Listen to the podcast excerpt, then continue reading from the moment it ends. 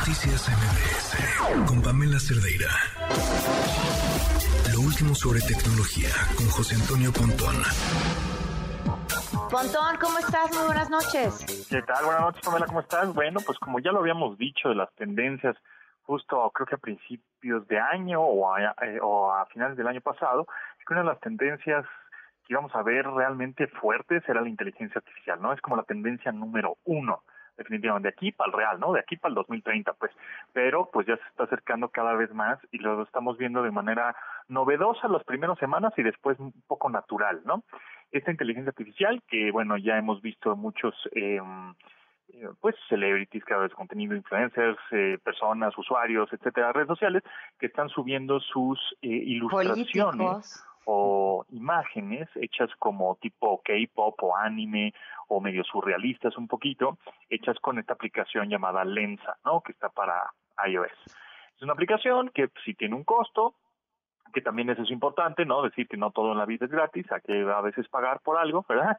Este, por software, por películas, por música, por este por todos estos servicios y de pronto eh, arte que estamos medio acostumbrados, mal acostumbrados a de pronto no pagar por ello, pero bueno, esta aplicación te cobra una anualidad y si solo quieres hacer como una tipo prueba de tus primeras imágenes, creo que van de las 12 a las 20 fotos aprox, eh, tienes que pagar alrededor de unos 70 pesos. Bueno, eso, lo que está haciendo esta aplicación es que no hay unas personas que estén ilustrándote a ti con su mano, ¿no?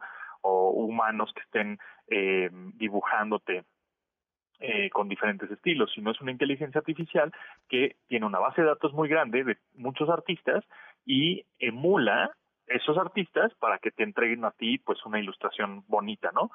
Mm, de las 20 igual te salen unas 8 bonitas. Está bien. Ahora, por otro lado, eh, digo, está padre y quedas muy muy bonito y nada más sube, obviamente todo el mundo sube las, y todo el mundo subimos las que salimos bonitos porque hay unas que son, sales todo deforme, ¿no? Por la inteligencia artificial, pero obviamente esas no las subes, las publicas. Y por otro lado, está también otra, mm, otro desarrollo que es en web, es decir, no es una aplicación, no tienes que instalar nada, es gratuito, puedes probarla en eh, openai.com, que es una plataforma justamente de desarrolladores en donde están subiendo siempre proyectos de inteligencia artificial. El sitio se llama openai.com y dentro de ese, esa plataforma hay un chat, es un chatbot que de pronto ya algunos ya estamos acostumbrados a utilizar un chatbot en donde, no sé, estás en una página de algún servicio y tienes alguna duda y te aparece una burbujita de chat y tú le preguntas, hola, ¿cómo estás? ¿Cuál es tu nombre? Etcétera, y te van contestando cosas, pero un humano no es el que te las contesta, sino una computadora, un algoritmo te contesta las cosas básicas. Ya si quieres entrar a más detalle, bueno, pues ya se canaliza esa como ese chat a algún humano, un poco como las contestadoras telefónicas, ¿no? Que primero te contesta una contestadora automática y ya si quieres hablar con un operador, pues le picas el cero, algo así. Sin embargo, este chat GPT, así se llama por el lenguaje que tiene eh, de inteligencia artificial, que es el GPT-3, eh, está impresionante de verdad. O sea, yo ya lo estuve probando y en español y, te, y le puedes poner, hola, ¿cómo estás? Vamos a querer, vamos a hacer una canción con estas tres o cuatro palabras, ¿no?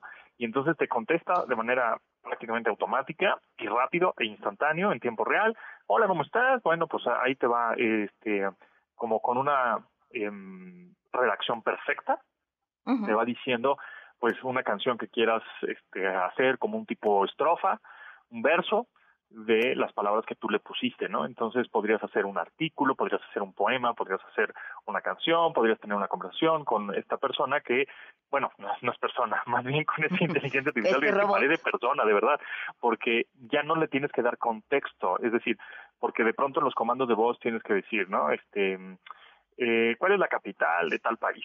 Y luego le tienes que decir, esta, o sea, como que ya la inteligencia artificial, como ya aprendió de ti, ya sabe que están hablando de geografía. Ya no tienes que volverle a explicar todo desde el principio. Entonces, eh, de verdad que está impresionante y eso es lo que vamos a ver. Ahorita es como los, lo primero que sale a la luz para el público en general.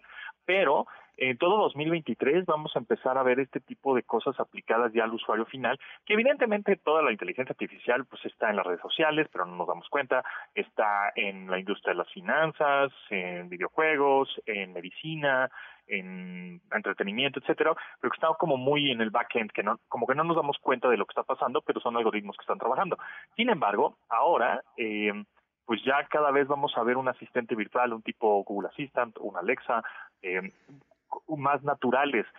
yéndonos un poquito a la ciencia ficción, como la película Hair, que este que protagoniza este Joaquín Phoenix y Scarlett Johansson, pues se nos va a hacer natural como platicar con nuestra asistente de virtual eh, y nos va a pues también se nos va a hacer natural de alguna manera, voy a decir una cosa muy extraña, pero en de esas enamorados, porque va a ser una inteligencia artificial que nos va a darnos por nuestro lado, nos va a aconsejar, vamos, vamos a tener tips si es que tenemos algún problema de tipo salud mental. Entonces, esto viene increíble, ¿no? En el, en el aspecto de vamos a tener cada uno y también en recursos humanos en las empresas también van a tener que eh, trabajar mucho en la inteligencia artificial porque va a ser un brazo derecho como asistente de estas empresas y también va a haber la parte ética ética en cuestión de inteligencia artificial, porque yo quise ponerme un poquito más pasado de lanza con este chat GPT, ¿no? Poniendo palabras un poco pues, más explícitas, etcétera.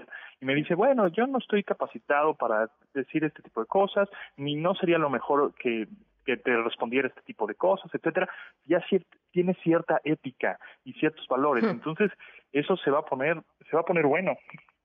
A ver, pero creo que en esto que dices es muy importante que entendamos eh, cómo funciona la programación y cómo, qué hay detrás de estas inteligencias artificiales, porque creo que eso nos permite pues darnos uno un poco de paz ante su alcance y, saber incluso que detrás de las respuestas más sorprendentes, eh, yo creo que cualquiera que haya jugado a Kinator ha quedado sorprendido de lo que es capaz de hacer una inteligencia artificial o, o no sé si sea tanto ahí o una gran programación.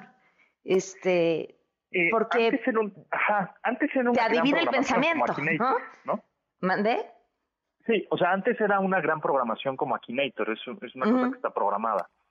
Pero, pero aquí entra una, un concepto, una tecnología que se llama Machine Learning. De auto-learning. Ajá. Entonces el Machine Learning lo que va a hacer es que pues ya funciona como un tipo cerebro, con redes neuronales en la cual va a los datos que va recabando de todos los humanos. Eh, por ejemplo, eh, algo sencillo entre comillas, ¿no? Pero para entenderlo, es eh, Alpha Zero, es un software que hizo Google que es para jugar ajedrez. Pero antes, pues antes era una programación, ¿no? Había un programador poniendo todas las partidas, todas las variables, todo, y ya nada más el procesador lo que hacía es escoger la, la movida o más rápida posible, ¿no? Para contestarte. Aquí, Alpha Zero, al software tú le dices, sabes que el rey se mueve así, la torre se mueve asado, este, así son las reglas del ajedrez, aprende solito. Y la máquina aprende solito a jugar. Y en cuatro horas aprendió solito y obviamente ahorita ya es invencible, ¿no? Nadie lo puede. Y te gana, pero Ese es, ese es creo que otro gran tema. Perdón yo aquí que te vaya interrumpiendo, pero es que me parece un tema súper interesante y apasionante. Este, todas las inteligencias artificiales hasta el momento, incluso el mismo, la misma Lensa, ¿no? que de repente termina pervirtiéndose en cosas extrañísimas, o estas imágenes de las que platicábamos, que tú les pones tres palabras y te van creando una imagen nueva completamente de lo que encuentran en Internet, y después de cierto tipo de búsquedas empiezan a tornarse súper eh, horribles, eh, por así decirlo, porque todo lo que toman o sea, de dónde viene su inteligencia, su capacidad de generar nuevos conceptos, es lo que somos nosotros o lo que ya pusimos allá afuera. Y en el fondo eso que somos y eso que ponemos no necesariamente es lo más bonito de nosotros. Pero no es más allá de eso. O sea, no, no inventa nada, lo toma de donde ya está y lo aprende de donde ya está. Exactamente. Entonces aquí creo que lo más importante de todo es que nosotros como humanos llenemos y nutramos el Internet, la nube, la tecnología, inteligencia artificial. De lo mejor. Pues sí, de cosas que aporten de lo mejor, porque si no recibiremos, pues igual de las respuestas retorcidas como el humano lo es, ¿no?